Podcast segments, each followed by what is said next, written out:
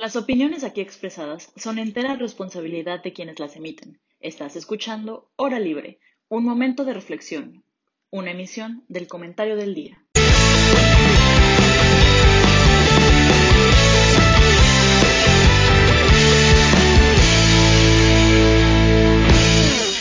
Buenas tardes, bienvenidos sean todas y todos a este su programa Hora Libre.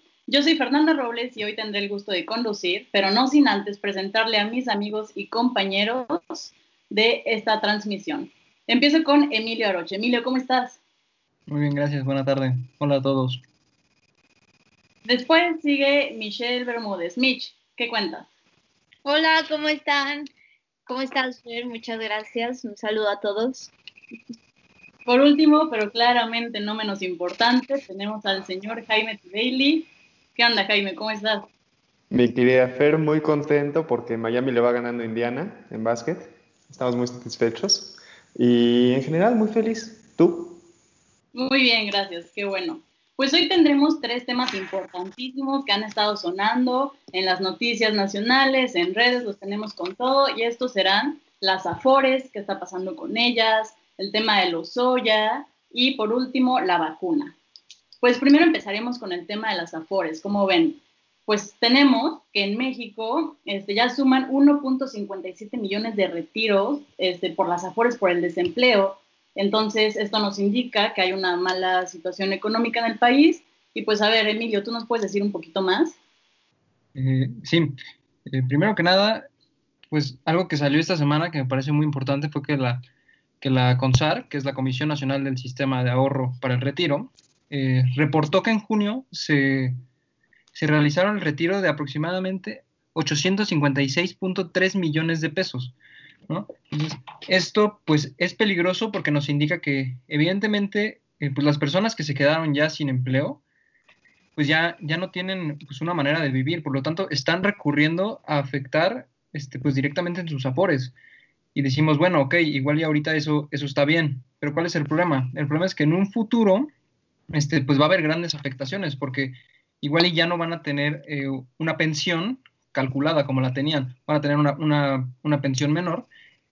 Y entonces el problema es que ahora, eh, cuando ya pasen este, cierta edad, cuando ya no estén trabajando, ahora el problema va a ser que pues ya no van a tener pues un ingreso y su ingreso, que son, serían las pensiones, pues va a ser menor y eso es algo que nos preocupa mucho. Claro, y también tenemos esta situación de que muestra que no se están generando empleos y no solamente eso, que se están perdiendo los que ya hay. Y eso es, pues es gravísimo. Eh, Jaime, ¿tú qué opinas? Pues como dices, e, es grave y, es grave también porque de alguna forma no se está haciendo nada al respecto. Hablábamos el, programa pasado, hace dos semanas que estuvimos nosotros, acerca de si la estrategia en educación del gobierno eh, estaba siendo correcta o no. Bueno, por lo menos en empleo, esto deja muy en evidencia que no está siendo suficiente, porque no es como que la gente sacó ese dinero de las Afores y ya está empezando a funcionar la economía. Sacó ese dinero de las Afores y además todavía no hay empleo. No es como que ese dinero se reinvirtió para eh, ayudar a que se levanten nuevos negocios y, nuevos, eh, nuevas oportunidades de trabajo. Generalmente las personas que sacaron este dinero lo sacaron porque, como bien dice Emilio, lo necesitaban. Son personas que podían haber tenido una pensión de cierta cantidad cuando se jubilaran y en lugar de tomar esa decisión, sacaron este dinero porque lo necesitan. Nadie quiere reducir su pensión a largo plazo, nadie quiere llegar a la vejez y tener que vivir en una situación de pocos, de pocos recursos. Si, si, recurren a esta situación es porque se necesita y es lo más triste, o sea, al final del día eh, que se retire dinero o no se retire dinero son situaciones que pasan todos los días, pero que rompamos récord en la cantidad de dinero que retiramos significa que vamos en una espiral de, de, caída terrible y tenemos que hacer algo para frenarla y no se está haciendo nada para frenarla. Claro, completamente de acuerdo. Mitch, ¿tú qué opinas al respecto? Yo la verdad coincido con, con Jaime y con Emilio, pero aparte creo que es como un círculo lo que tenemos aquí, o sea, creo que es un problema en dos perspectivas. Evidentemente el problema por, por una parte de que hay desempleo, de que definitivamente pues, la gente está haciendo lo que tiene en las manos para poder sobrevivir. Creo que es algo muy preocupante más con los mensajes completamente contradictorios que se envían constantemente, pero creo que por otras partes, por otra parte, y hablando específicamente en esta cuestión de, de la recuperación económica. O a fin de cuentas, o sea, las afores generan rendimiento de que ese dinero está constantemente en circulación. O sea, una gran parte de las afores se usa como préstamos para infraestructura, entre otras cosas. Entonces, que se retire ese dinero y entonces ya no haya tampoco el suficiente dinero como para prestarlo o para generar inversión, es algo verdaderamente grave. Tanto es preocupante para quienes retiran sus afores hoy porque, porque están desempleados, como para quienes la dejan y su rendimiento pudiese no ser el mismo. Claro, Emilio, me parece que tienes algo más que agregar.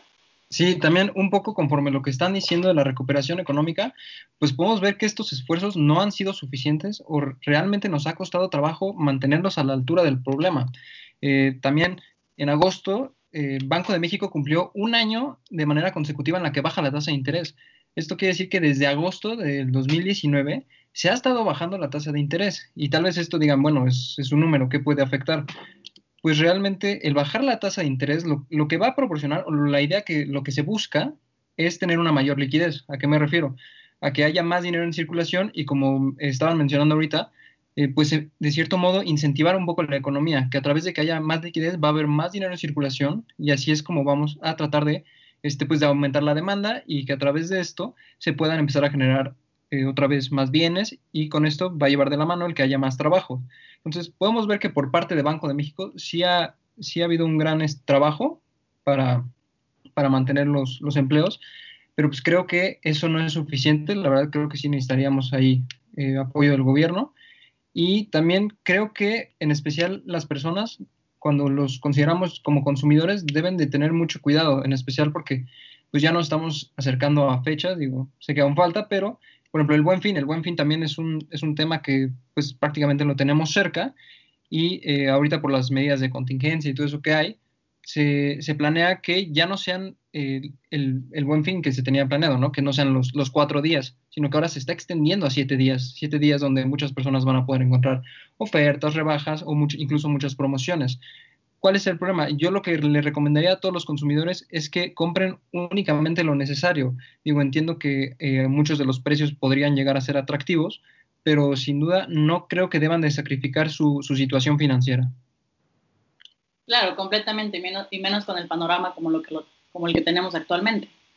Y que tenemos un gobierno que la verdad creo que se está quedando un poco corto con lo que está haciendo y que este tipo de situación como la que explicamos de los afores eh, solamente lo comprueba, ¿no? Y pues bueno, hablando del gobierno y de lo que hace, mejor dicho, de lo que no hace, también tenemos el tema de los soya hoy, que viene muy picante porque que si sus videos, Anaya, Mid, Pancho Domínguez. Bueno, entonces tenemos que esta semana ha salido muchísima información al respecto, no para dar declaraciones, y pues tenemos opiniones encontradas en la opinión pública, ¿no? Por una parte dicen es que esto es un teatro, es que no, no creo que esté diciendo la verdad, solo quiere que le reduzcan condena, y por otro lado tenemos a los que opinan que claro que es cierto, que ha habido muchísimos actos de corrupción en el gobierno. Entonces, yo a mí me interesaría mucho saber, eh, ¿tú qué opinas, Mitch? Híjoles, qué tema. no, yo creo, yo creo que es verdaderamente un asunto muy peculiar y no. O sea, creo que, creo que se están marcando de una forma muy interesante y es como el tema de los, oye, creo que, vaya, cuando habíamos visto así que dentro de las personas, o sea, que, que fuera una declaración tan directa tres expresidentes, candidatos presidenciales, senadores de los que hoy son gobernadores, dos de ellos. O sea, creo que, creo que es una declaración muy fuerte. Pero en algo que decías, por ejemplo, yo no creo que tenga que estar peleado el hecho con que sea verdad o no sea verdad, con que sea un teatro. O sea, yo definitivamente creo que es un teatro. O sea, creo que por parte de los medios de comunicación está siendo explotado de una manera muy interesante y creo que por detrás han venido pasando como, pues muchas cosas que si a mí me preguntas, yo no las veo como coincidencia, o sea, que la COFEPRIS pierda su autonomía con un decreto ayer y justo ayer sale la declaración, no sé, o sea, creo que sí estamos acostumbrados a un montón de pantallas de, de humo, pero esta en específico creo que, creo que es una muy peculiar. La verdad, yo no me atrevería a decir si es verdad o es mentira. Creo que siempre hemos sabido que hemos tenido gobiernos corruptos, no nada más el pasado, el antepasado, sino todos han tenido. Y yo creo que eso es de las cosas más preocupantes. O sea, que siempre lo sabemos, pero hasta que explota nos llama la atención. Pero yo creo que el tema, el tema Lozoya representa muchas cosas, así como en un principio el aeropuerto, que para este gobierno fue como un monumento a la corrupción, entonces fueron directo a ello. Creo que Lozoya se enmascaró y, se, se, pone como lo que representa todo lo que este gobierno dice no querer, que en realidad tengo mis dudas, pero entonces esa es esta cuestión de, de, atacarlo tan fuerte y a mí me llama mucho la atención que además se revivan los videoescándalos de hace años. Entonces, es, es querer mantener esta política donde despiertas el sentimiento de la gente constantemente de, sí, y hace años también pasó y que no se te olvide. Entonces, querer alimentar como este, este enojo acumulado a lo largo del tiempo, que lo único que a mí me indica es que el fin de esto es un fin muchísimo mayor que a solo lo soya. No sé qué opinan mis compañeros. Sí, si me das chance, Fer, voy a, voy a tener que estar en parte en desacuerdo y en parte de acuerdo con Mitch. Sí creo, sí creo que es un caso muy particular, muy único, muy diferente, pero justo le estaba dando vueltas ayer en la noche y a ver, a ver si, si tiene sentido lo que les voy a comentar. Eh, los funcionarios que están, que están cayendo ahorita, los funcionarios que están siendo enmarcados por este personaje Lozoya, son Enrique Peña Nieto, Felipe Calderón, eh, Carlos Salinas de Gortari, Pepe Mid, Anaya. Son estas figuras importantes, particularmente del PRI y del PAN. Es súper curioso.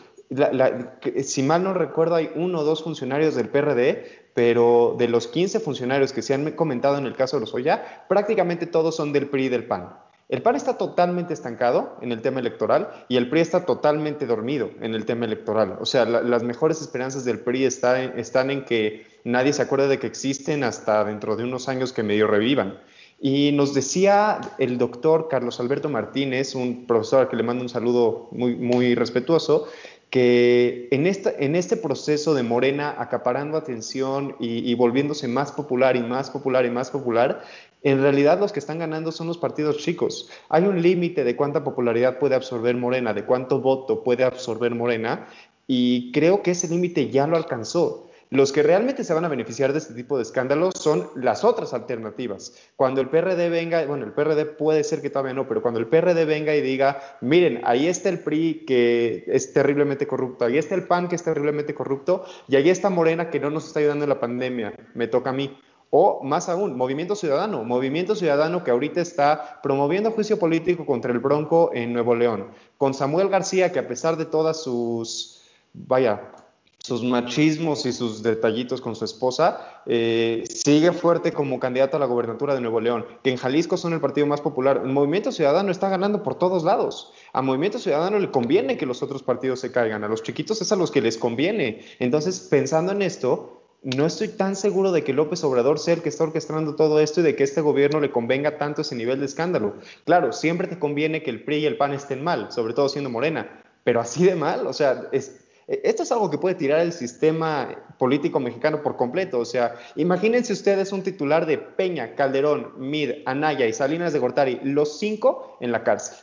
Es algo impensado en México. O sea, eso está fuera de lo normal, está, fuera de, lo cuadrante y es, muy fuerte. Te, enemistas con muchísima gente si metes a estos políticos tan representativos a la cárcel. No creo que López Obrador quiera hacer eso. Entonces, me imagino más bien que Emilio Lozoya tenía algún tipo de trato con Enrique Peña Nieto y con eh, y con el resto de la, de la, estructura priista del sexenio pasado, y al momento en el que lo atrapan eh, a través de una extorsión con su mamá, que fue súper fuerte, Emilio Lozoya se ha de haber sentido traicionado, ha de haber sentido que lo abandonaron, que lo dejaron solo, porque a Lozoya lo atraparon y, se lo llevaron y lo trajeron aquí a México y, y pues cayó fuerte y cayó duro. Y me imagino que ahorita se quiere desquitar y se está desquitando con todos los que puede, con todos los que tiene. Puede ser que muchos de ellos sean culpables, puede ser que algunos no. Ricardo Anaya ya hasta salió a decir que él va a demandar de regreso de lo convencido que está de que,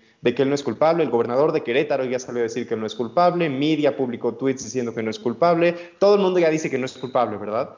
Pero al final del día, sí, sí te creo la parte de que puede ser un show, pero creo que el que está organizando el show, el que está orquestando el show y el único que quiere este show se llama Emilio Lozoya. Híjole, Jaime, yo creo que yo voy a tener que diferir un poco, pero antes de dar mi opinión me gustaría escuchar primero la de Emilio. ¿Tú qué opinas? Pues evidentemente creo que estamos ante un panorama político muy tenso. Si, eh, pues yo no, no sé si lo llamaría show, teatro, cortina de humo, porque la verdad es que, pues como acaban de decir, eh, fue un caso, eh, pues prácticamente que nadie se lo esperaba. de la noche a la mañana se intensificó mucho, mucho más con estas declaraciones. Entonces, realmente creo que eh, no hay que apresurarnos a, prontas respuestas. Realmente creo que es un tema que se debe de tomar con mucha cautela, eh, porque tengo, eh, pues no que tengo miedo, pero algo que, algo que yo creo que me puede preocupar es que por el hecho de querer sacarla o de querer resolver un caso de manera tan apresurada, se les vayan ciertos detalles o que pueda haber irregularidades en el proceso. Entonces, eso también, eh, de cierto modo, va a demostrar la fortaleza para el sistema jurídico que tenemos. Entonces, realmente creo que tendrían que ir con mucha calma. Si esto se volvió, pues prácticamente como, como dijeron por ahí, pues una cacería de brujas. O sea, empezamos con Emilio Lozoya y de la noche a la mañana ya teníamos varios nombres, ya teníamos incluso algunas cifras eh, de cuánto dinero se, se depositó o hubo un movimiento. Entonces, pues sí estamos ante un panorama político muy tenso. Eh, pero sí, otra, otra de las cosas por las que pues yo tal vez no crea que sea eh, un, teatro es porque hay que recordar que a final de cuentas esto fue una promesa de, campaña, ¿no? O sea, también hay, que, hay que tomar en consideración que, el, mismo, bueno, el actual presidente lo dijo, que pues iba a hacer todo lo necesario y que iba a tratar de, eh, pues, encarcelar a las personas que se lo merezcan, ¿no?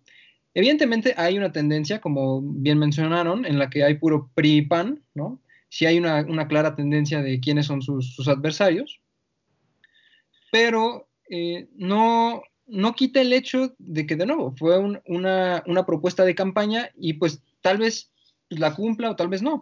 Entonces, realmente yo creo que el éxito o el fracaso de este caso va a demostrar eh, la capacidad burocrática de la Fiscalía General de la República. Lo que yo creo es que si este caso eh, es exitoso o es un fracaso, pues de cierto modo va a dejar en evidencia nuestro sistema jurídico. Pues sí. ¿Tú qué tienes que agregar, Mitch? Pero no, no sé si estoy completamente de acuerdo con eso, porque creo que, o sea, ya desde un principio está mal motivado. O sea, sí entiendo esta cuestión de, del éxito jurídico en caso de que, de que metan a la cárcel a, quien sea culpable o, o que dejen libre a quien no. Pero aquí el tema es, o sea, ¿cómo, cómo va a ser un éxito esto para, para el Poder Judicial como tal? ¿Cómo podría ser un éxito si esto comienza de una persecución que viene por parte del Ejecutivo, persecución que no le corresponde? O sea, siento que, que desde ahí ya estamos mal, o sea, no, no, no creo que podamos decir como que va a ser un éxito para la democracia o no. Cuando, de, o sea, en un inicio lo que lo motiva es una motivación completamente incorrecta y una motivación completamente fuera de competencia. O sea, el Ejecutivo no tiene por qué estar persiguiendo a expresidentes ni a gobernadores. O sea, y no sé, en ese sentido no, no sé qué tan de acuerdo estoy contigo en, en si puede ser un éxito o no. Y, y, eso me recuerda mucho al caso, por ejemplo, de Rosario Piedra. O sea, se escuchaba cuando, cuando meten así preventivamente, encarcelan a Rosario Piedra, este, se escuchaba mucha gente que decía como, no, sí, sí es culpable, debe de estar ahí. No, disculpe, sí es Rosario Piedra, sí. Robles, este, Robles, creo que te refieres a Robles. Robles. Perdónenme, me, ahorita me hackeé, perdón, Rosario Robles.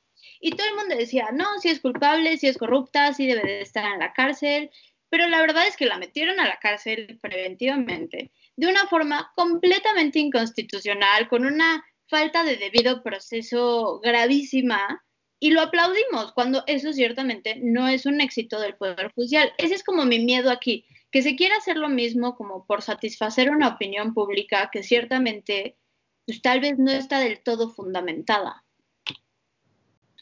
Sí, completamente perdón, Fer, que te vuelvo a interrumpir. Lo único que sí les voy a dar es que es una súper cortina de humo. O sea, que Lozoya quiera hacer su show no significa que López Obrador no lo pueda aprovechar. Y porque me cuelgo ahorita lo que decías de Rosario Robles, Mitch. Eh, al final, Sirve, siempre sirve que te den una razón para distraer a la gente de cosas como el hecho de que se están retirando las afores, ¿no? O sea, siempre sirve todo lo que pasa en la política para distraer a todas las personas de lo que esté pasando por otro lado. Y ya, perdón, Fer.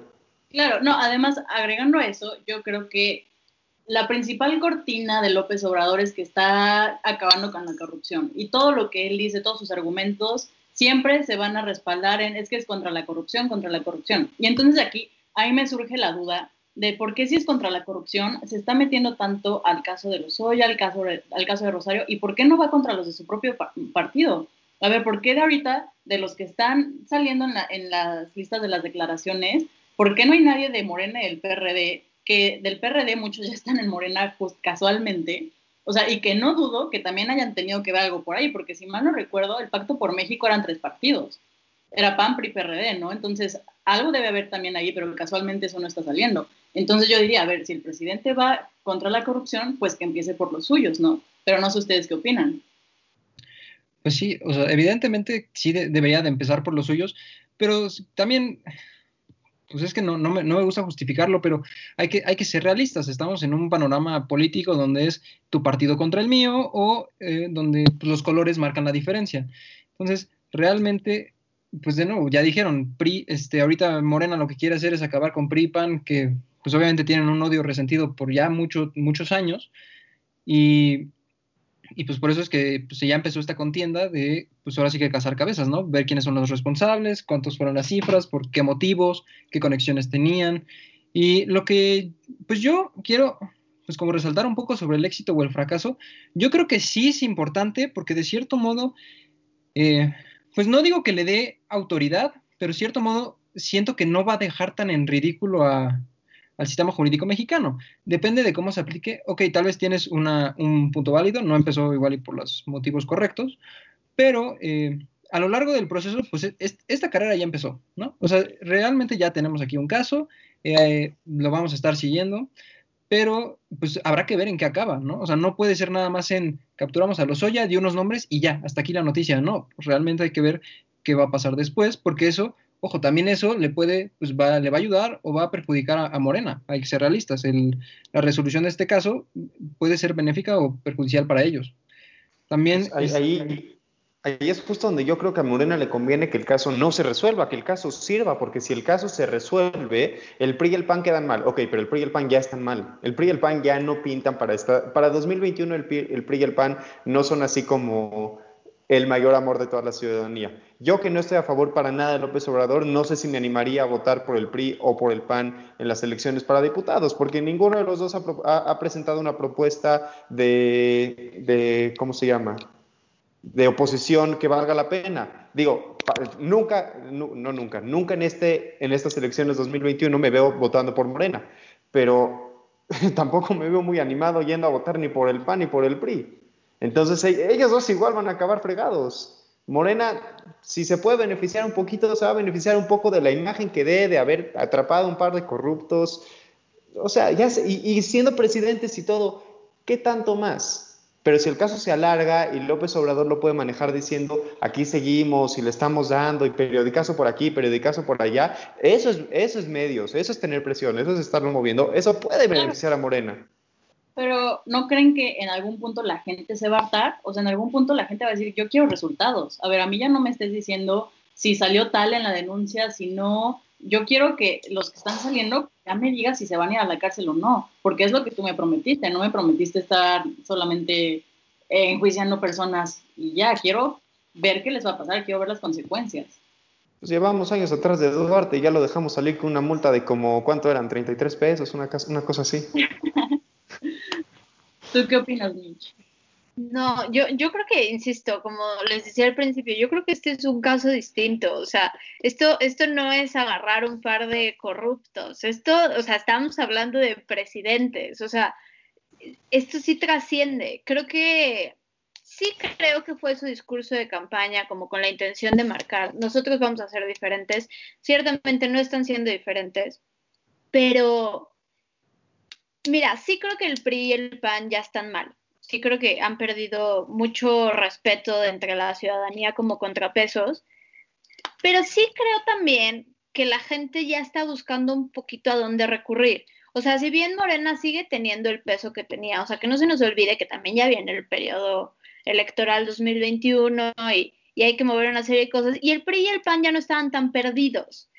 Me llama mucho la atención, por ejemplo, que digas de Movimiento Ciudadano el, principal benefactor de esto. No sé, o sea, que no se nos olvide que dentro de los acusados está Anaya, y Anaya era mejor amigo de Movimiento Ciudadano, y fue uno de los partidos que lo ayudó muchísimo durante campaña.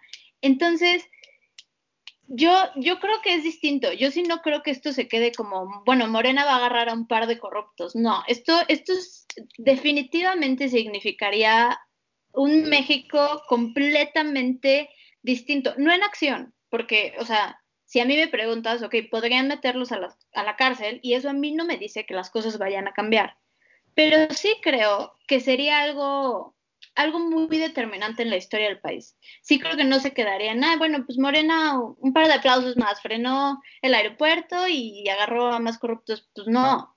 Y, y yo creo que sí, es, sí hay mucho capricho. Esto ya está muy encaprichado. Es diferente a Duarte porque Duarte, como quiera que sea, se peleó con ambas administraciones, etcétera. Pero, pero ya esto se ve muy encaprichado. Sí, sí tiene tintes de venganza, si a mí me preguntas. Sí, claro, sí, sí, completamente tiene tintes de venganza. Y además, agregando a lo que dices, yo también creo que sería un parteaguas en nuestro país porque estaría demostrando por primera vez que sí hay consecuencias ante actos graves de corrupción por parte de presidentes, eh, eh, personas del gabinete, funcionarios del gabinete. Yo personalmente creo que es bueno, creo que tienen que irse esto hasta las últimas consecuencias. Yo no sé si es show, eh, yo no sé si solo es mediático, pero si hay culpables que sientan todo el peso de la ley sobre ellos, porque ya basta, creo que estamos en un país que está cansado, harto de la corrupción, que el principal cáncer de este país es la corrupción y creo que se tiene que terminar. Pero no sé si en este momento lo estemos haciendo por la mejor forma. ¿Tú qué opinas, Emilio? Eh, pues realmente creo que mencionas un punto importante, que les caiga todo el peso de la ley. Eh, algo que, a ver, suponiendo que, que sea verdad todo esto que se está contando, pues sí, evidentemente sería un parteaguas en la historia de, México, pero también sería, pero tal vez no para mal, suponiendo que todo eh, este escándalo que están haciendo con los ollas sea verdad, pues realmente desenmascar, desenmascararía, ¿cómo? Sí, o sea, realmente descubriríamos la verdad de la política mexicana. Veríamos que no es la, bonita realidad que muchos creemos que hacemos el bien porque quieren. No, la verdad es que muchos eh, políticos pues abusaron eh, por muchos años, eh, ahora sí que tuvieron muchos excesos y tal vez pues, sea un nuevo capítulo. Tal vez no creen que sí pueda hacer algo de lo que prometió. Es que, y ahí, perdón, Fer, me voy a colgar de tu comentario, y está raro, normalmente yo soy el optimista, pero es que justo hace rato decías, ¿no? Que qué bonita coincidencia, qué agradable que nadie de Morena está cayendo. Ah. Entonces, claro, si voy contra la corrupción y voy a hacer un parteaguas y van a cambiar las cosas, me voy contra Peña, presidente, me voy contra Calderón, presidente, me voy contra Gortari, presidente, ¿y qué crees? Me voy contra Barlet y me voy contra Barbosa y me voy contra todo lo que hay en Morena que no tiene que estar en Morena. Y hacemos una investigación seria de todos los casos de corrupción que se han reportado en los últimos dos años y empezamos a mover a la Fiscalía para que empiece a trabajar como una verdadera Fiscalía General de la República Mexicana, que se, y no estamos viendo eso. O sea, Estamos viendo un caso con cinco políticos de alto perfil y, varios más de muy, buen, de muy buen perfil, por no decir alto también, que están siendo juzgados por un caso en particular, el caso de Odebrecht, y más bien por toda una serie de, problemas, de corruptelas, de como lo quiera llamar cada quien, que hubieron en el sexenio, correcto. Si se demuestra que son culpables y se meten a la cárcel, va a ser algo totalmente nuevo y totalmente diferente que nunca había pasado, correcto. ¿Va a ser un parteaguas? En el sentido mediático, sí, nunca se había metido un presidente a la cárcel. En el sentido jurídico, en el sentido político, va a ser un parteaguas el día que la administración de Morena o la que sea enjuicie a una persona de alto nivel de su propio partido, de su propia administración y diga, esta persona cometió un error, cometió un crimen, se va a la cárcel porque es lo correcto y es lo justo. No cuando ya cambiamos de administración y seis años después, oye, que Calderón cometió un crimen. Ah, bueno, en eso también tienes un, gran punto y también creo que sí es importante ver qué va a hacer el gobierno actual, porque eh, y también ver cómo lo, cómo lo manejaría, ¿no? Porque yo creo que no se trata solamente de meter ahí eh, un conejillo de indias para que la gente diga como, ay, vean, eh, sí, sí, también de mi partido. No, creo que hay que empezar a hacer las cosas de raíz y yo, y yo pensaría que si se llegara a ser como, como alguien de, de Morena, se enjuiciar a alguien de Morena, sería únicamente también para como una cortina para simular algo, algo que no es. Entonces, pues estaría interesante también ver cómo van a, cómo van a manejar eso. Pero no sé si alguien tenga algo más que agregar al, tema. Eh, creo, ah, perdón, ¿quién iba a decir? No, no, no, vas, vas. Yo creo que, y ahorita que, que Jaime mencionaba a Duarte, definitivamente es un tema difícil. Es un tema difícil. Esto va a tardar mucho tiempo verlo. Hoy ya está detenido desde febrero y tiene poco de que lo pudieron traer. Esto va a ser un tema que dure mucho tiempo. Mediáticamente va, o sea, es, es que es la herida abierta de la gente. O sea, es como que le, le pegaron al país donde más le dolía. Entonces, definitivamente va a quedar abierto. Pero a mí me llaman mucho la atención muchas cosas. Por ejemplo, salió el Universal, me parece que fue hoy en la mañana, si no fue ayer, según fui, según yo fui hoy. Por ejemplo, dice que Duarte le regala un Ferrari a Peña Nieto y habla de una casa que Peña Nieto mandó a hacer con un museo donde iba a estar el Ferrari por ejemplo, este, este despertar constantemente el sentimiento de Duarte y entonces otra vez es Duarte y entonces la declaración vuelve a ser la misma, es de verdad es, es querer, querer seguir abriéndole a la gente la misma herida. Entonces, a mí sí me llama mucho la atención que estén pegando donde ya saben que duele. No, no fue una, una declaración normal, con un proceso normal, no, mediáticamente está atacando estratégicamente puntos que se demostraron a lo largo del tiempo que le duelen a la gente. Por ejemplo, el gobernador, a mí esa es otra de las cosas que me brinca mucho, el gobernador de Querétaro dio su declaración teniendo al presidente al lado y dentro de su declaración como que enfatizó mucho el hecho de que lo están atacando por el hecho de ser un gobernador de oposición. ¿Eso a ti qué te dice? O sea, para mí eso es él pensando que el ataque viene completamente por parte del gobierno. Entonces, son este tipo de cosas que yo siento que no están cuadrando mucho, como que hay una serie de factores que, que me llaman la atención. Yo no dudo que haya inocentes dentro de la declaración, yo no dudo que esté súper maquillada, verdaderamente no lo dudo. Pero el, el hecho, por ejemplo, de que hayan salido todos al mismo tiempo, así con, con todo lo que tenían a decir, no, yo no fui, yo no fui, yo no fui, todos al mismo tiempo, sí me brinca un poquito. O sea, verdaderamente no dudo de su inocencia, pero tampoco entiendo por qué por qué la reacción tan acelerada de querer salir al segundo uno y decir, nosotros no fuimos y entonces Anaya ya demandó a los Oya a los cinco minutos. Son cosas, son cosas que siento que no, no están cuadrando mucho y por eso sostengo que esto tiene muchísimo show, o sea, esto es un show, no, no es posible, esto, esto no se, no se da así con naturalidad, o sea, no salen todos los candidatos, con todos los gobernadores, con Duarte, todos en el mismo tema y todos salen a decir al mismo tiempo que son inocentes. No tiene sentido.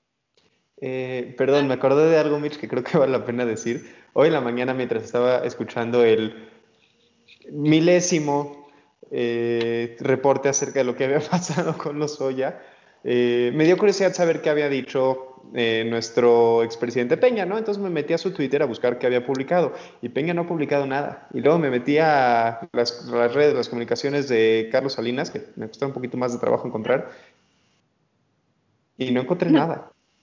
Pero, por ejemplo, Carlos Salinas yo dudo mucho que salga a decir algo así. No, no tiene ni por qué, es que es lo que te digo. Sí, o sea, está grande no, pero es que además, ¿para qué sales a decir? Es que se espere ya, si lo mandan a declarar, irá a declarar y dirá que no es cierto. Pero esta cuestión, esta necesidad de probarle al mundo que no es cierto, lo entiendo de algunas personas, pero todos, o sea, todos al mismo tiempo, esta misma necesidad de probar que no es cierto y este enojo, sí me llama mucho la atención, pero por ejemplo, Loret de Mola, que dudo tengo mis dudas acerca de la fuente y de, la publicación, pero hace como una semana o esta misma semana publicó una carta, publicó que sabía de un mail que Peña le había mandado a Andrés Manuel en el que decía que si le hablaban iba a declarar y que entonces, él así decía parte por parte, por qué unos eran sus amigos, cómo no eran sus amigos, porque los conocía, cómo él no había tenido nada que ver, cómo no había necesitado apoyo para su campaña, porque con empresarios, bla, bla, bla, ya tenía suficiente.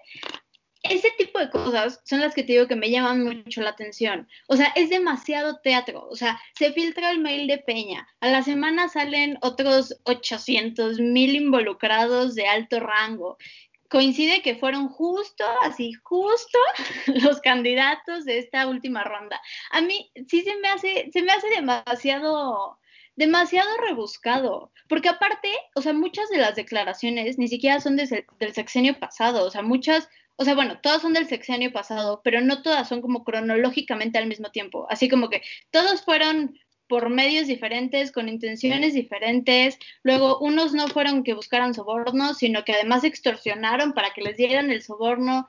Yo sí creo que está demasiado adornado. Es querer, es querer fregar a mucha gente de golpe. Eso claro, y además agregándole. Eso sí te lo doy. Agregándole que ahorita el presidente no está en su mejor momento de popularidad, ¿no? Entonces, suena, o sea, todo encaja perfecto para que nos dé a entender que esto es un teatro.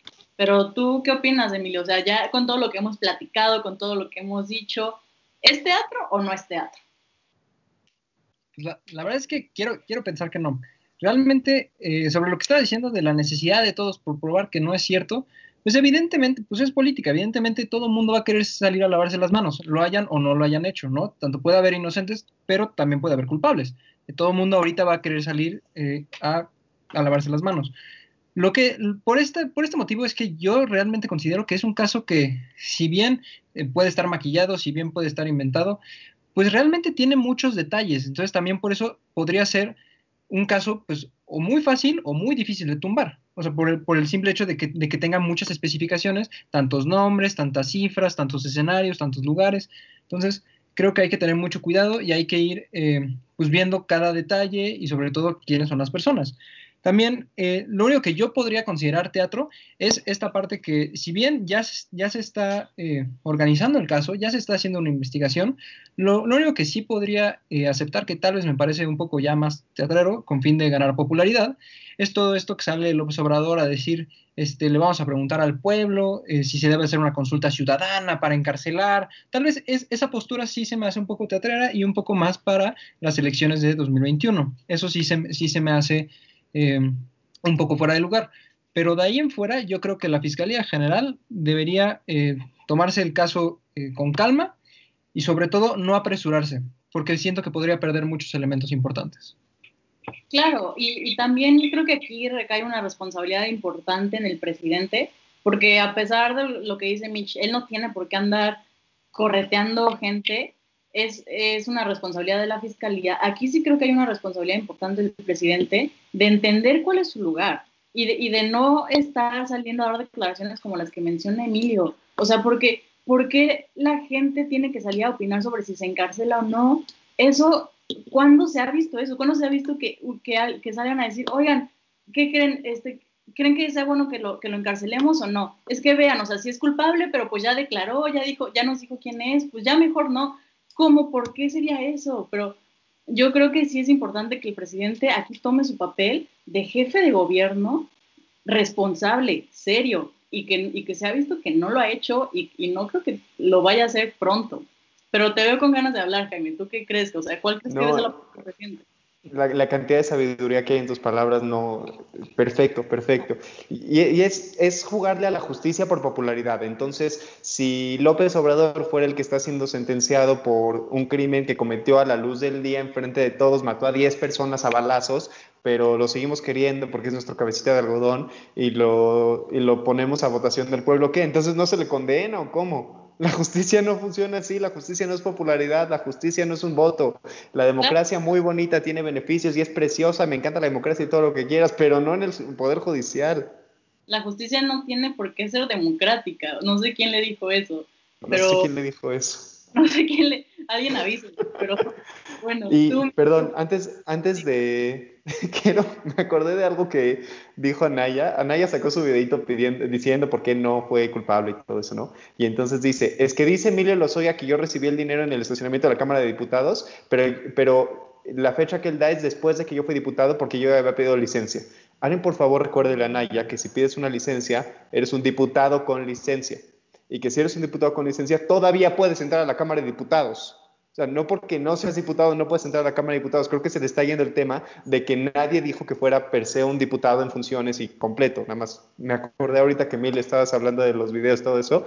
Y no sé, es que me causó mucha gracia que, como dice Mitch, no salen a defenderse todos, pero si te sales a defender con ese tipo de argumentos, tú solito te estás poniendo en la boca del lobo. O sea, concéntrate. Nadie te está pidiendo que des explicaciones. Nada más di que tú no fuiste ya, cierra tu videíto. Y es que, ¿sabes qué? O sea, por ejemplo, yo siento que, que la declaración de Mid, o bueno, lo que Mid salió a decir, fue, fue algo muy medido. O sea, siento que fue muy conciso, fue como, pues yo no tuve nada que ver, voy a tener, o sea, si me piden que declare, declaro, no pasa nada, saben dónde encontrarme. Siento que fue una respuesta muy medida, o sea, creo que fue correcto, fue una respuesta hacia la autoridad y en ese proceso pues, la gente se entera y creo que está bien, pero es lo que dices. Y entonces sales y ya me dañaste y mi imagen y me han dañado desde la campaña y entonces pues los otros dicen, no, y yo soy una persona honesta. Si ya saben que lo están haciendo por show, ¿por qué alimentan ese show que además está jugando en su contra? Es, es, lo que no entiendo, simplemente no, no me hace sentido. Es que algo aquí no cuadra, ¿están de acuerdo? Definitivamente hay algo que no cuadra y que creo que solamente nos está dando de qué hablar a la gente y creo que le están haciendo bien. O sea, si nos ponemos ya en un, en, en un sentido objetivo, pues le están logrando. Al final no sale de la boca de todos los mexicanos o de la mayoría de los mexicanos en este momento el tema y están logrando desviar un poco la, la atención. Pero bueno, no sé si quieras cerrar el tema, Emilio, para que platiquemos ahora sobre la vacuna. Eh, pues no, pues bien ya dijeron, eh, sí, sí nos ha dado de qué hablar, prácticamente ya llevamos casi una hora hablando de esto. Y también, este, pues sí, yo solo de verdad quiero reiterar que eh, deben de irse con, con, mucho cuidado, deben de hacer los procedimientos. Eh, hay un dicho de, vamos lento que traigo prisa. Entonces, la verdad es que creo que aplica mucho para esta situación. es un caso muy importante, bien podría ser este, uno de los pocos logros de este gobierno. Entonces, creo que realmente se deben de ir con cuidado y sobre todo deben de, pues lo que, lo que ya dije, no deben de dejar, eh, no deben de dejar escapar ningún detalle. Sí, completamente. Sí, perdón, mí. No, ya, o sea, ya como, como último en este tema, si me permiten, yo creo que algo bien importante de decirle como en general a la gente es que yo creo que este tema lo que tiene en especial de delicado y, lo que este tipo de heridas pueden generar otra vez, porque no sería la primera vez, es que se vuelva a dividir mucho la gente. Que otra vez sea, no, y es que yo defiendo a Peña, y es que Peña, y es que el PRI, y es que es mi gobierno, y la gente que defiende a Andrés Manuel, no, esto no es teatro, y es que Andrés Manuel, y están haciendo lo correcto. O sea, yo creo que como ciudadanía, lo único que podemos hacer, además de no creer todo lo que leamos y ser críticos, es no caer en el juego. O sea, si todo el gobierno va a caer en el juego, nosotros no podemos caer en el juego. O sea, sí se trata de hablar las cosas, sí se trata de analizarlo, o sea, el cambio sí está en el conocimiento, sí, pero no se trata de que se vuelva a generar toda esta segmentación social de no, entonces, o sea, esta, este choque social en quién está a favor, quién está en contra, creo que es, es un tema que lo puede revivir mucho y que sí sería algo bien delicado en este periodo de elecciones. Eso es como que me gustaría decir de esto. Final. O sea, no se trata de corruptos contra honestos, es más bien el pueblo, nosotros como, como sociedad, exigiendo que el gobierno nos dé resultados en un tema que le duele mucho a México y que le hace mucho daño y que en todas las administraciones le ha hecho, esta no es la excepción. Entonces yo creo que aquí sí vale la pena decir, si están haciendo algo en contra de la corrupción, háganlo bien, porque queremos resultados, porque como, como sociedad ya queremos que nos salgan a, dar resultados porque no vamos a estar tranquilos sin, eso. Estamos hartos. Como sociedad, ya basta. Pero bueno, en otro tema, con un poco más de esperanza, un poco más positivo, pues al parecer ya, ya hay vacuna, México la va a producir. Entonces, por lo que tengo de información es que va a ser eh, está Oxford y AstraZeneca, el laboratorio de AstraZeneca han dicho que, ya está desarrollando una vacuna que probablemente sí funcione. Y aquí en México será la fundación de Carlos Slim la encargada de, producirlas. Y creo, creo que tienen eh, como plan que sean 250 millones de dosis y están probando cómo, cómo va a ser. Entonces, aquí vale mucho la pena este, discutir este tema porque ya tenemos este pequeño rayo de luz en la, en la oscuridad, ¿no? Ya se puede ver como el final del túnel, pero ¿cómo va a ser toda esta distribución? ¿A quiénes creen ustedes que, que deba ir primero esta vacuna? Eh, entonces, me interesaría mucho saber qué opinas tú, Jaime. Eh, pues es, es, un tema súper interesante, súper complejo desde muchas aristas. Eh, desde el lado de dónde viene la vacuna, ¿no? Porque también están ahorita los rusos con su nueva Putin vacuna espectacular que apareció de la nada, ¿no? Porque hace dos meses todos decían, sí, que China, que Israel, que Estados Unidos, que todo lo estamos produciendo y nadie pelaba a Rusia y de repente de la noche a la mañana, oigan, ¿qué creen? Aquí está mi vacuna. Entonces, y, y lo traigo a colación porque también López Obrador ya dijo que si la vacuna de Putin funciona, él sería el primero en ponérsela, ¿no? Y yo, yo creo que, por un lado, o sea, definitivamente le tengo un poco más de confianza a la vacuna de Oxford que a la vacuna de Rusia. No es por nada en contra de Rusia, nada más que si llevamos seis meses de pandemia y tú no has dicho pío y de repente apareces ya con tu vacuna lista, ok, está un poquito shady. Pero independientemente de eso, ¿a quién le debería tocar la vacuna primero? Pues no sé si al presidente, o sea, el presidente diciendo que él es el primero que se va a poner la vacuna, no estoy tan, tan seguro. Lo que sí creo es que un par de comentarios que han hecho entre el secretario, el secretario de la pandemia, López Gatel, y subsecretario, perdón, y el presidente de que la vacuna no va a costar o va a tener un costo marginal, que se va a tratar de distribuir. Eh, pues vaya, es, es, lo mínimo que se tiene que hacer, ¿no? Ya, ya ahorró el gobierno en las ayudas a los desempleados, ya ahorró el gobierno en más equipo de hospitales, ya ahorró el gobierno en todo lo que se pudo ahorrar. Esto sí no se puede ahorrar, ¿no? Y eh, también hay, hay, quien habla acerca de dos tipos de distribución, ¿no? Los que la pueden pagar y los que no la pueden pagar. Eh, es triste, pero me parece correcto. Eh, digo que es triste porque no, no es... No es agradable y, no es bonito que el, que el, acceso a la salud eh, lo tengan que pagar los que lo pueden pagar. Pero en una situación así, el que una persona pague su vacuna puede significar que eso va, va a permitir que se produzcan más. Y sí es importante eso, porque una, una, de las razones por las cuales las vacunas son importantes es porque generan inmunidad para todos cuando todos la usan, o inmunidad para muchos cuando muchos la usan. Si, si yo me pongo la vacuna y ustedes tres no, y nos vemos en su casa, en mi casa, donde sea, y, y yo, yo, yo, puedo estar curado, pero usted, yo todavía puedo contagiarlos a algunos, o sea, yo, yo lo puedo llevar sin contagiarme y contagiarlos a algunos de ustedes tres. Y al final volvemos a estar en pandemia. Entonces, que solo una persona se la ponga o que solo algunos se la pongan, no basta. Tenemos que vacunar a toda la población o a la mayor parte de la población. Para hacer eso necesitamos darle un precio accesible o gratis, de preferencia. Y si no se puede gratis para todos, va a tener que ser gratis para los que no la pueden pagar. Y entonces en hospitales privados se va a cobrar una cuota, parte de esa cuota va a ir directamente al gobierno para que el gobierno use ese dinero para distribuir la vacuna y tendría que ir, creo yo, a, a, los centros urbanos más conglomerados, la Ciudad de México, Guadalajara, Nuevo León, las capitales de los estados, eh, no, por hacer de menos a las zonas rurales del país, sino porque en las zonas rurales hay menos contagio y entonces es menos urgente que se pongan y además hay menos empresa y es menos urgente que se reactive esa, esa zona económica. Y claro, viven en situaciones más difíciles que en la ciudad, pero dentro de esas situaciones han podido seguir trabajando. Entonces, esa, esa es mi opinión resulta interesante y también otro punto creo que muy interesante aquí es algo que mencionábamos la transmisión pasada, la mancuerna eh, empresarios-gobierno, ¿no? O sea, creo que da mucho que hablar en, esta situación de, la vacuna, más porque vemos que, es justo un empresario el que, el que va a producirla. Entonces, pues tú, tú qué nos podrías decir de eso, Emilio, ¿qué opinas al respecto?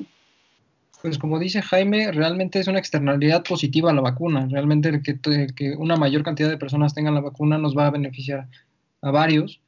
Pero eh, algo que, que, dijeron por ahí, hay una frase muy famosa que me parece que entra en ese contexto. Nadie tiene un lunch gratis. Realmente la vacuna va a costar. La vacuna nos va a costar a alguien. Aquí lo que deberíamos de más bien ver es quién la va a pagar. Si la vamos a pagar nosotros este, de manera individual, como consumidores, como personas, todos que estamos en, en, ante una probabilidad de contagio muy alta, o el gobierno va a, eh, a proponer subsidios. Realmente es lo que, lo que tendríamos que ver. Eh, sí, tengo entendido que también no se va a lucrar con ella, o sea que realmente se va a poner al costo, como se diría eh, coloquialmente. se estima que va a costar entre 65 y 80 pesos la dosis, pero pues sí, sobre, sobre quién, quiénes deberían de ser los primeros, pues aquí yo creo que sí me voy a poner un poco más de las personas trabajadoras o las personas que, pues, que son más propensas a salir todavía, porque pues lamentablemente, pues sí, quien la puede pagar pues son las personas de mayores recursos, pero generalmente las personas de mayores recursos tienen la posibilidad de poderse quedar en sus casas, de estar resguardados, ¿no? Entonces, eh, tal vez no es una, una, urgencia, ¿no? Realmente yo creo que deberíamos pensar más en los trabajadores y las personas que están teniendo que salir al día a día, porque para ellos, a final de cuentas, pues si ellos son los que están en circulación, ellos son los que están en la calle, yo creo que a ellos eh, nos beneficiaría que ellos sean los primeros. Realmente creo que empezar por, por las clases más bajas sería lo ideal, ¿no? El presidente, sí, también yo considero que el presidente debería ser pues, de los primeros. Digo, igual y tal vez, porque ahorita pues el presidente no es de mi agrado, pero si lo pienso en general, pues un presidente debería de ser la persona pues si no la más importante, la que tenga el empleo más importante de un país. Entonces, pues yo también creo que el presidente debería ser de los primeros en ponérsela. Sobre los sobre la vacuna de Rusia, pues sí, sí salió de la noche a la mañana y pues evidentemente no estás, eh, pues no está acreditada porque se saltó, se saltó varias fases. O sea, realmente no puedes eh, decir ya creé una vacuna, sino que realmente eh, pues por simple regulación debes de ir fase por fase viendo cómo reacciona el cuerpo, este, qué efectos secundarios trae, ¿no? Y, muchas más cosas, pero bueno, yo ahí la verdad no, no conozco muy bien, pero sí sé que eh, pues hay procedimientos, no se puede crear algo de la noche a la mañana, ¿no?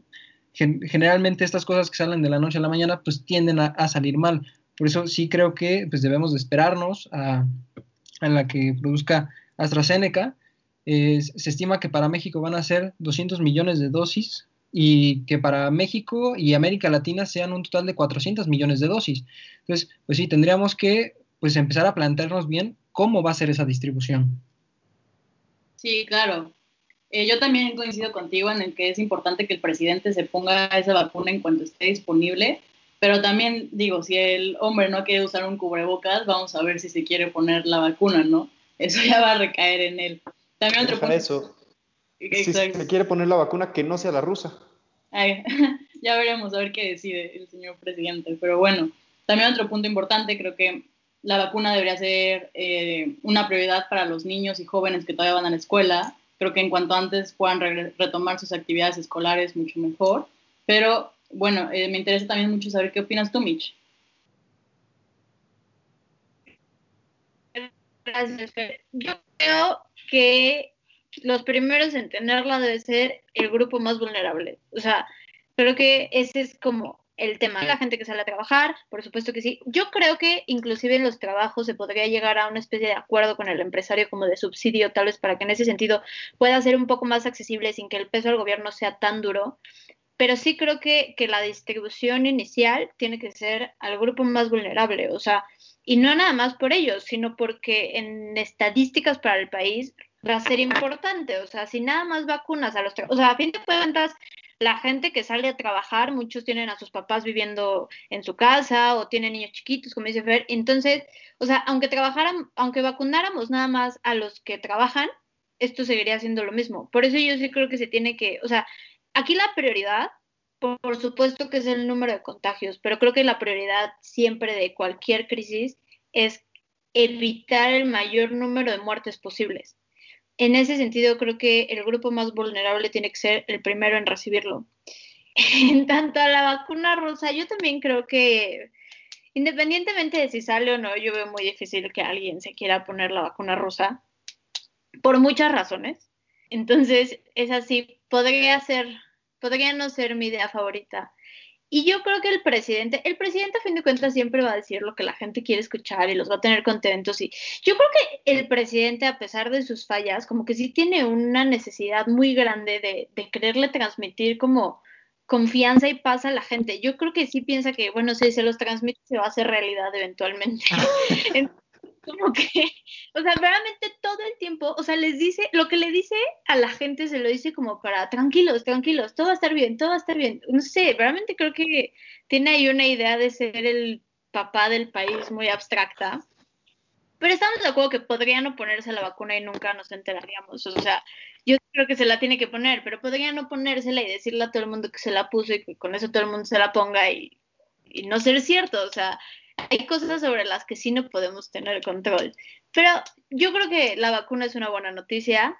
Esperemos que, pues, que funcione bien. La distribución, yo, la distribución no me preocupa tanto. Creo que, creo que en ese sentido siempre hay forma de, arreglarlo y, de hacer que llegue a los lugares más pequeños de este país. Pero pues esperemos que, que sí sea algo bueno. Ya, la verdad es que sí creo que ya nos surge en muchos sentidos. Sí, claro. Estuvo, estuvo padre que lográramos el acuerdo de producirla, ¿no? Porque justamente escuchaba que Brasil también trató y no pudo. O sea, ah, no, quiero hacer de menos a, Brasil ni nada por el estilo, pero Brasil es un país importante, Brasil es un país grande, y, si trataron de ser parte de, de, estos grupos de Argentina, México, que estamos produciendo la vacuna y no entró, habla bien de nosotros hasta eso, y ninguno de nosotros cuatro aquí es el fan número uno de López Obrador ni de su gobierno, ¿no? pero pues sí hay que reconocérselos. Hicieron una labor internacional buena. el presidente de Argentina estimó que gracias a estos acuerdos, México y Argentina van a recibir la vacuna seis a ocho meses antes de la que los hubieran recibido sin los acuerdos. Entonces podemos estar hablando de seis meses de economía recuperada gracias a este esfuerzo. Yo creo que ahí sí mis respetos a Marcelito Ebrard y a López Obrador, se lucieron en este sentido, nada más en este sentido, pero se lucieron. Sí, claro. Eh, perdón, Emilio, te interrumpí. Ah, no, no pasa nada. Este, pues, recuperación económica no. Créeme que para eso vamos a tardar.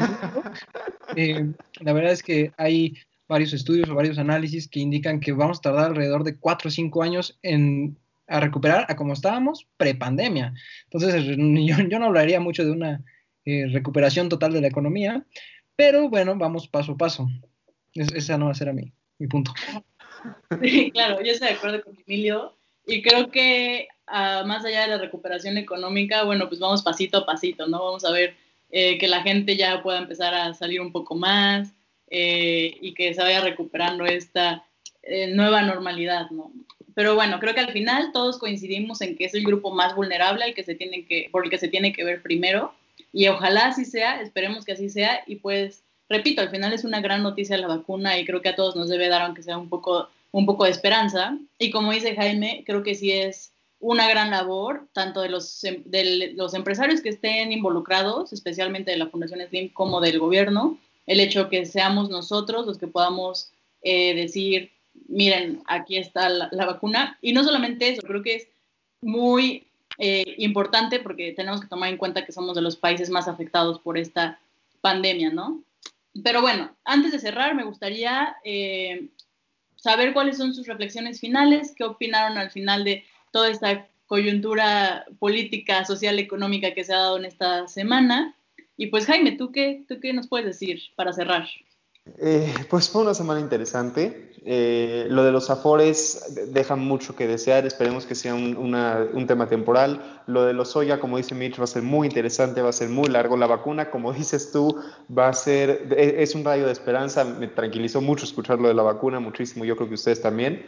Y creo que entre el, el, regreso a clases de la próxima semana, eh, el, desarrollo geopolítico que se va a dar con todo esto de la vacuna y todos los temas que vamos a estar viendo en el país la próxima semana, esta fue como una, una, una, puerta que abrió, o sea, esta semana fue una puerta que nos abrió muchísimas cosas súper interesantes y bueno, eh, no, queda más que tener esperanzas, ¿no?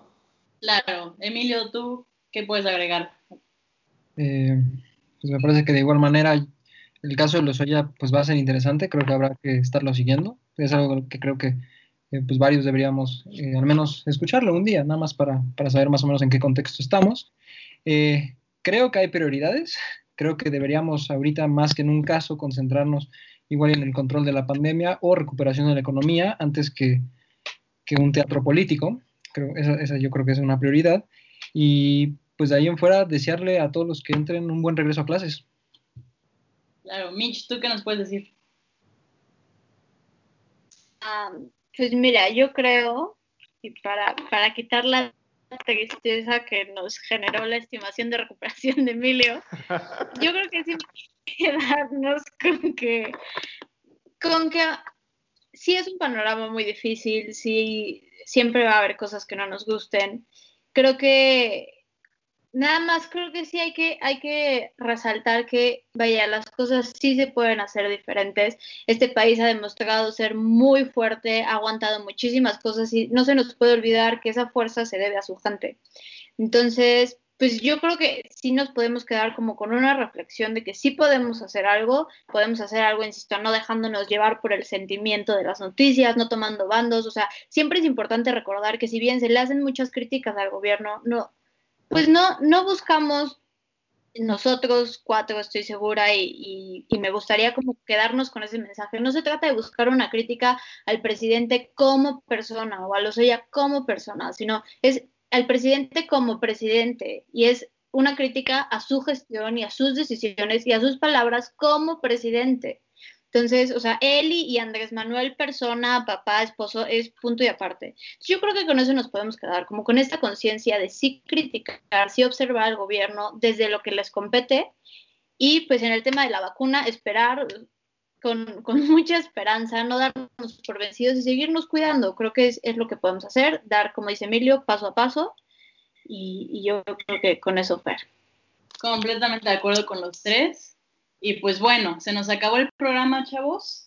Muchas gracias a todos por escucharnos una semana más. Los invitamos a que nos escuchen a nuestros compañeros la siguiente semana, mismo día, mismo horario, al igual que voces universitarias a las 6 de la tarde. Y los invitamos a que nos sigan en nuestras redes, que nos pueden encontrar en Twitter y en Instagram como arroba comentario dd y en nuestro sitio, sitio oficial comentariodeldia.com. Nuevamente muchas gracias y nos despedimos de todos ustedes. Hasta luego.